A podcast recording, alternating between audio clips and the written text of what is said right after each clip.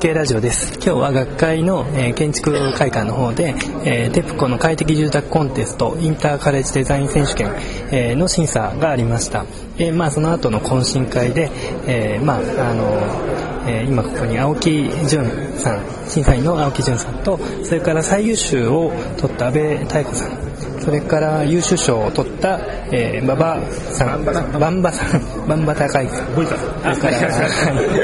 えーで、岡圭一郎さん、えーに、えー来てもらってるんですけども、あのー今日の彼らの作品に関して青木さんからあのそれぞれコメントをいただきたいのと、その前に本当に簡単にちょっと自作の紹介ってできますか、えー、安倍さんの方から、はい。と私はあのジェンダーから感じる違和感を建築にしましたこのくらいでいいですかね。えーとあそうですね、えーとそれで A から N の14個の開口部があってそれは外から見た時に開いてるけど中があまり見えないようになっていることと中に入った時にと常に誰かに見られてるように開口部が開いてるっていうことがこの建物を特徴づけてます。えっ、と、京都工芸繊維大学のバンバです。えっ、と、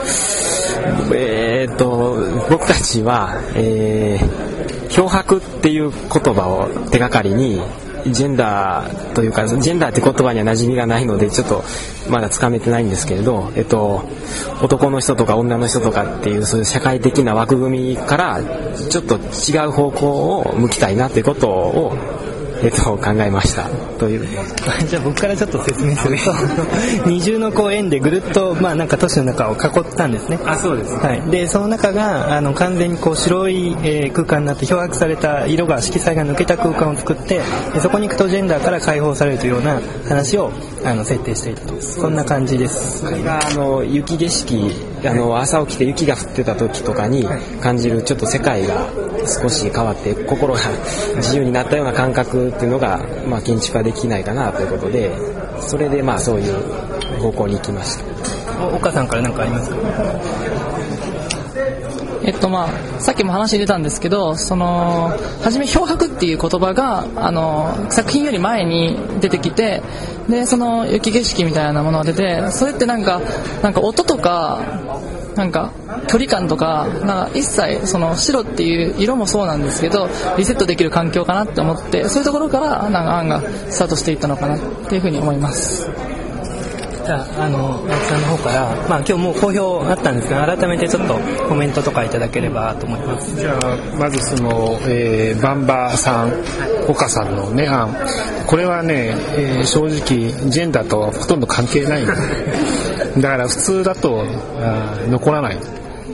なぜ残ったか。まず非常に綺麗な世界を作れたからだと思いますね。で、えー、ともう一個言うとそのご本人方はちょっと変わるんだって雪景色と同じなんだって言ってるけどまあ多分僕だけじゃなくて他の審査員も大きく変わってると思ってると思う。でつまり白く全部塗り込められてるわけだからそれが塗り込められてない状態ってすごく生活感があるのがその生活感全部消されてるわけだよね。漂白っていうのはね。でそれはめちゃくちゃ暴力的な行為に思えるのね。でその暴力的な行為を一回経た一見静かな景色っていうのはそこにあるってった方がいい感じなのね。でそれが成立するっていうのがあのその空間を囲っている円形のとこなんだけどでその円形のとこに使ってる面積っていうのはリングはねリングの面積はさほど多くないの？でもだからそれをいや作ったところで、えーまあ許されるだろうと思われるわけで街の中にね。でそこに住むんだよね実はね。ってことはみんなその真ん中に住んでた人がみんなそのリングに今日移すわけ。で無人化できるわけね。っていうような意味で言うと理論に考えれば不可能じゃないんだよね、うん、でもこれやっぱりさあの20世紀少年とかさ思う。よね。思うよね。すっごい暴力的なものだと思うの。でもある暴力的なものっていうのは美しいしそれから東京ってえー暴力は雪の時に起きるんですよ。2.26事件がそうでしょ？ね、やっぱり雪の暴力、まあ、それはパトレーバー2だって あれだって戦争が始まるのは雪の時だ、ね、東京と雪の暴力っていうのは大体それは重なってますからね、うん、だから、まあ、僕はそういう説明一回も出てこないんだけども僕にはすごい暴力を感じてしかしその暴力はあ美しいものだったというようなところ。そこに僕は面白いと思いました。うん。あのまずこれね。で、えー、安倍さんの方は、まあ、あのー、一時の時から結構これはいいなと思って、えー、押したものの一つですけど、あのー、まず、えっ、と、各設計の部分部分に、全部自分の気持ちを偽ってないっていうところがすごく強く感じたんですね。で多くの人どうしても操作的になる。その案を考える時に頭で考えたことを説明的に表現してるってことが多いんだけどまあ、そういうタイプと全然違って一個一個にこう自分の気を裏切らないで形を作っていくってことをやってやられてると。でその結果あ、まあ、それでイメージで終わると、まあ、それだけなんですがあの平面とかあ断面とかで、えー、一応建物らしき、まあ、中が体験できる彫刻的な空間が出来上がってるわけ。でその中を自分がいることを想像実際追体験できるわけですねでそうすると部屋といってもほとんど部屋ないわけだでそのむしろその中に、まあ、あの外部のような窓枠みたいな空間が中に入り込んできててで非常に言いづらそうな感じが あるわけ。でそれを階段でつなげていくっていうで積層されていくっていう。でこれは体験して楽しいとかってことじゃなくてなんか非常にねなんか、まあ、シールレアリスティックな空間を想像するのね。でもその14個の何て言うかな立体的な開口部っていうものをもし一つのものをまとめようとした時にあんまりそれ以外の部分が大きかったらそれは面白くないのでえー、かなりその立体的な窓枠ということがメインで全体で空間作るとなかなかあれ以上のことってちょっと考えつかないかなと思うぐらいに本当よくできてるなと思ってまあこれは最優秀でよかったなと思っております。ありがとうございます。じゃあまあそれを受けて、えー、まあもう大体これでかなりえー、緻密にいろんなとこまで青木さんに公表してもらったと思いますけど、まあ、あのここは本当はこういうつもりだったっていうことがあったら言ってほしいのとあと僕からですねそう聞いていてちょっと思い出したのはあの彼らの案って割とあのコールハウスのエクソダスって分かります？あのイギリスロンドンでこうやって壁を作ってその内側に入るとこうなんか囚われるんだけどそこに自由があるみたいななんかその案とすごくちょっと僕は似てたかなと思ったんです。ピンク・フロイド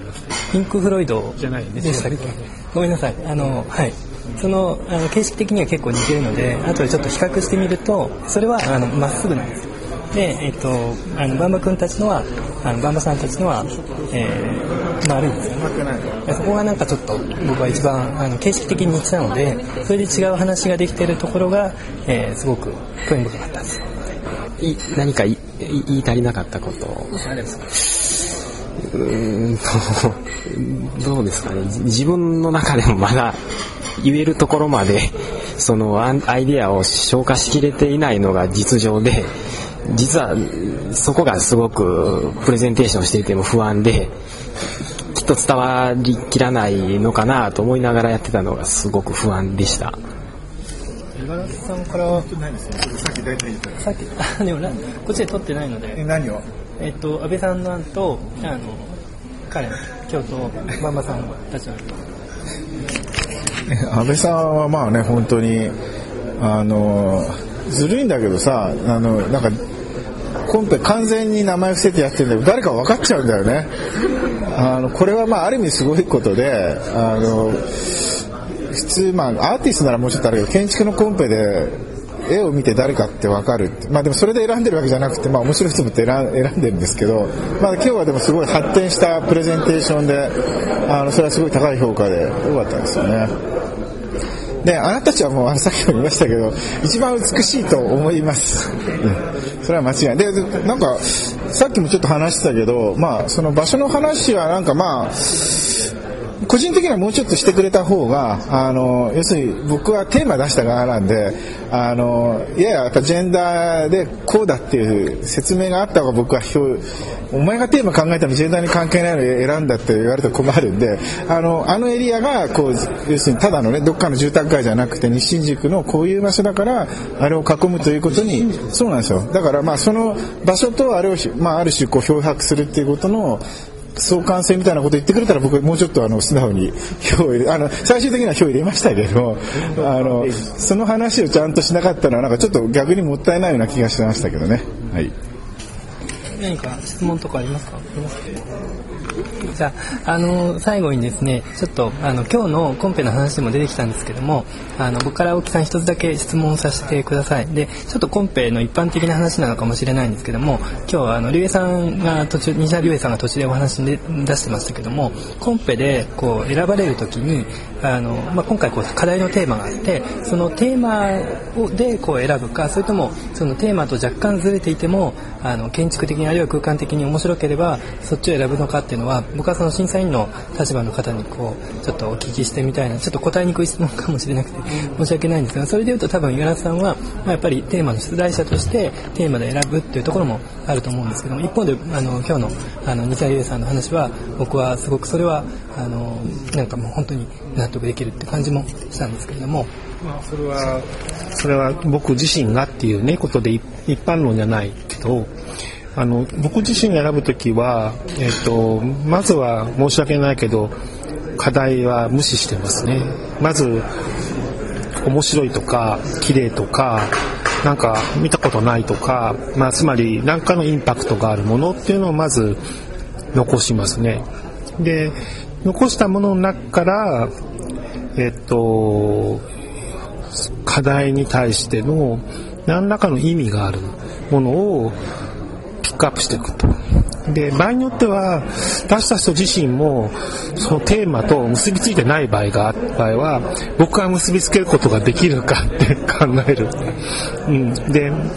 まあ、今回はあまりそういうことなかったんですけど、その、結びつけられると自分が思えれば、それは、あの、本人がそう考えてなくてもいいとするって思ってる。っていうのは、僕自身は、設計するとかこういうデザインするってことは頭で考えたことの図解きじゃ絵解きじゃないっていうふうに思っていてやっぱりそれ自身であの独立した価値を持ってると思うんですよね。だから絵解き的なものはあんまり興味がないのでそれ自体に面白さを持っている。でまあできたらまあ、テーマにね合ってる方がいいんで、えー、あのまあ、少なくともそこからあの考えがスタートしてるであればどっかでそこに帰っていけるんじゃないかと思うんですね。どうもありがとうございました。五十嵐さんそれに関しては？いやだから僕も自分が出題者じゃなかったら同じように選びますから。今回は一応立場上ねであのそうせざるを得ないので、ね、あの同じです。はい、じゃあ、えーと、と今日はどうも皆さんありがとうございました。